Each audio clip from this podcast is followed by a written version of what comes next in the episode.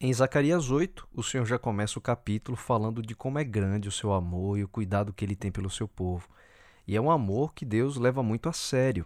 E nesse cenário de restaurações e da reconstrução do templo, ele promete que voltaria para habitar em Jerusalém, da mesma forma como no passado ele tinha prometido quando fez aliança com o seu povo.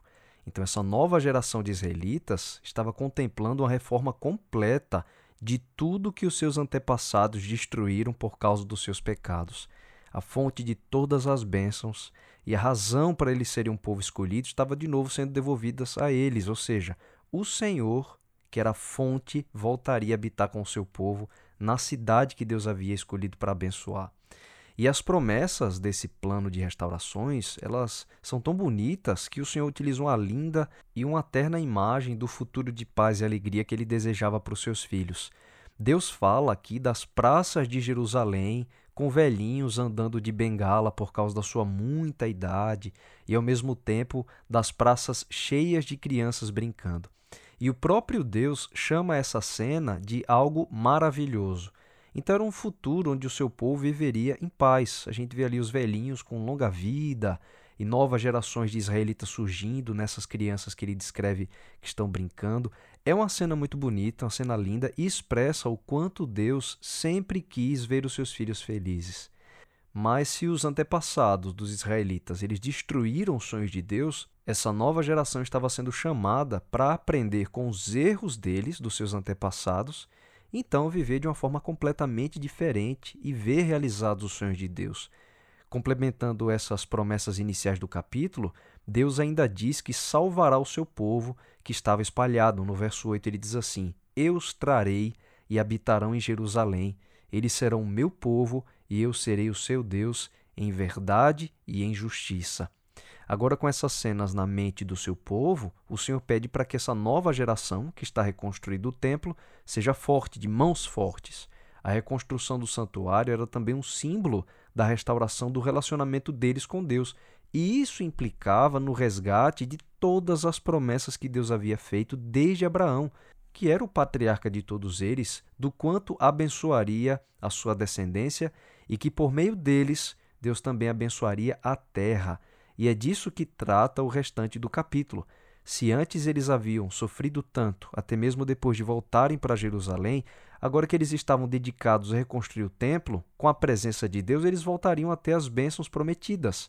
E Deus comenta isso aqui dos versos 11 a 15, dizendo assim: Mas agora não serei para com o restante deste povo como nos primeiros dias, diz o Senhor dos Exércitos, porque haverá sementeira de paz a vide dará o seu fruto, a terra a sua novidade, e os céus o seu orvalho, e farei que o resto deste povo herde tudo isto.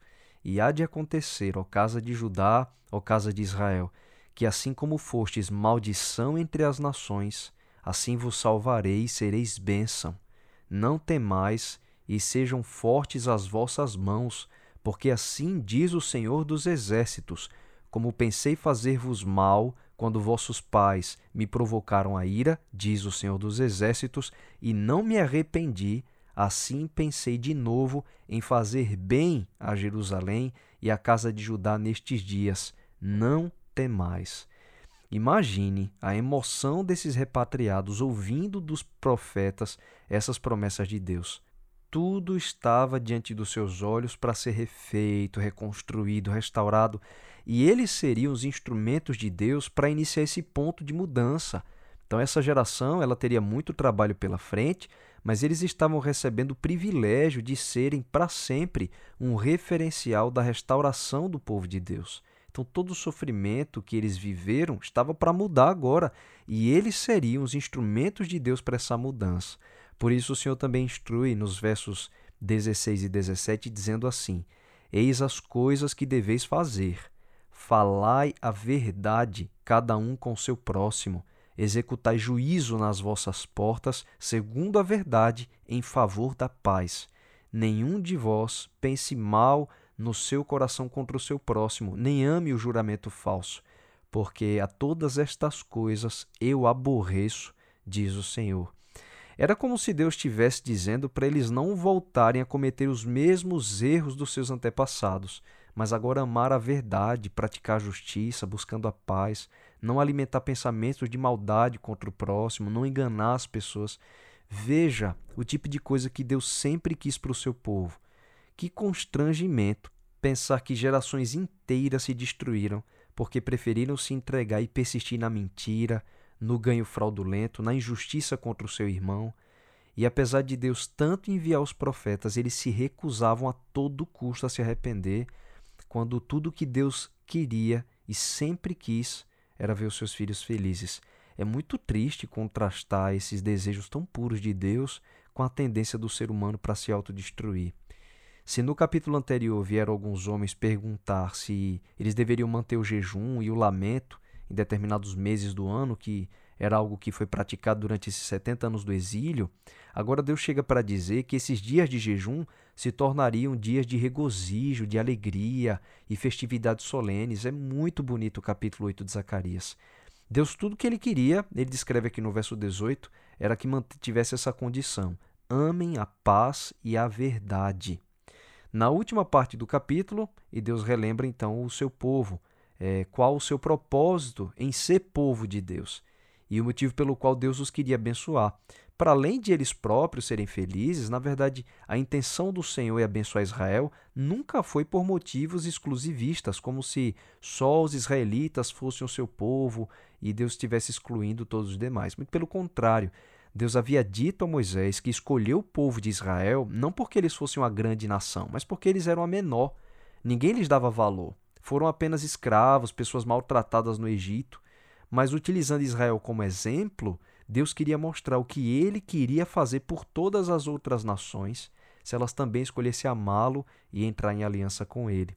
Se o antigo Israel havia falhado, agora Deus queria renovar os seus planos por meio dessa nova geração de israelitas então, nos versos 20 e 21, a gente lê assim: Assim diz o Senhor dos Exércitos: Ainda sucederá que virão povos e habitantes de muitas cidades, e os habitantes de uma cidade irão a outra, dizendo: Vamos depressa suplicar o favor do Senhor e buscar o Senhor dos Exércitos, eu também irei. Israel recebeu o privilégio de ser escolhido por Deus para se tornar uma referência do Deus verdadeiro para o mundo todo. Eles deveriam ser um reino de sacerdotes e uma nação santa, como Deus revelou para Moisés. Ou seja, a fim de guiar as outras nações ao conhecimento do amor de Deus, cada israelita seria como um sacerdote. Assim, as outras nações viriam a eles em busca do Senhor, e era a intenção de Deus que o mundo o conhecesse e, por meio do seu povo, é, o mundo se tornasse pronto para receber o Messias. Esse era o plano original. Mas sabemos que, infelizmente, o povo de Israel chegou aos dias de Cristo com um espírito de total exclusivismo. Eles não tinham mais em mente o propósito pelo qual foram chamados e se consideravam os únicos dignos de salvação e uma nação que deveria subjugar todas as outras, inclusive alimentando expectativas muito falsas sobre o próprio Messias, achando que ele, ele seria um libertador temporal, que ele faria Israel conquistar as outras nações.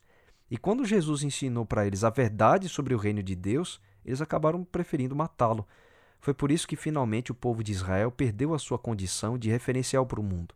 E a partir de Jesus, Deus passou a acolher todo que se rende a Cristo como parte do seu povo escolhido, fazendo um novo Israel espiritual espalhado pelo mundo. A gente precisa entender que essas promessas para o antigo Israel elas não se extinguiram de todo. Se essas gerações é, do antigo Israel elas falharam em ensinar ao mundo né, sobre o amor de Deus, então, o propósito do Senhor continua agora por meio do seu Israel espiritual, que somos nós.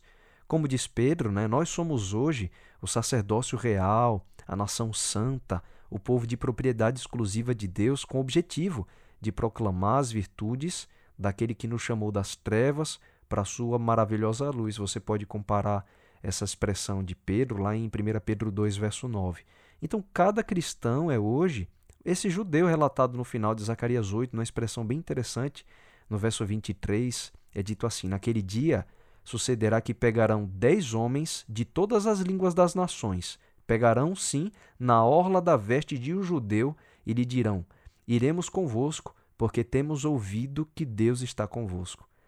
Que entrando em contato com você e comigo, todas as pessoas também tenham a nós como referencial que Deus sempre quis e ainda quer para o seu povo que as pessoas possam dizer: iremos com você porque temos ouvido que Deus está com você.